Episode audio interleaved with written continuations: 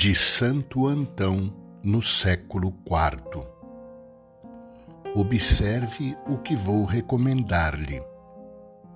Onde quer que vá, tenha sempre Deus diante dos seus olhos.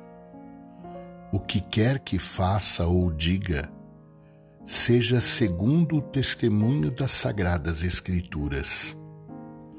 Em qualquer lugar em que habite, não mude facilmente dele.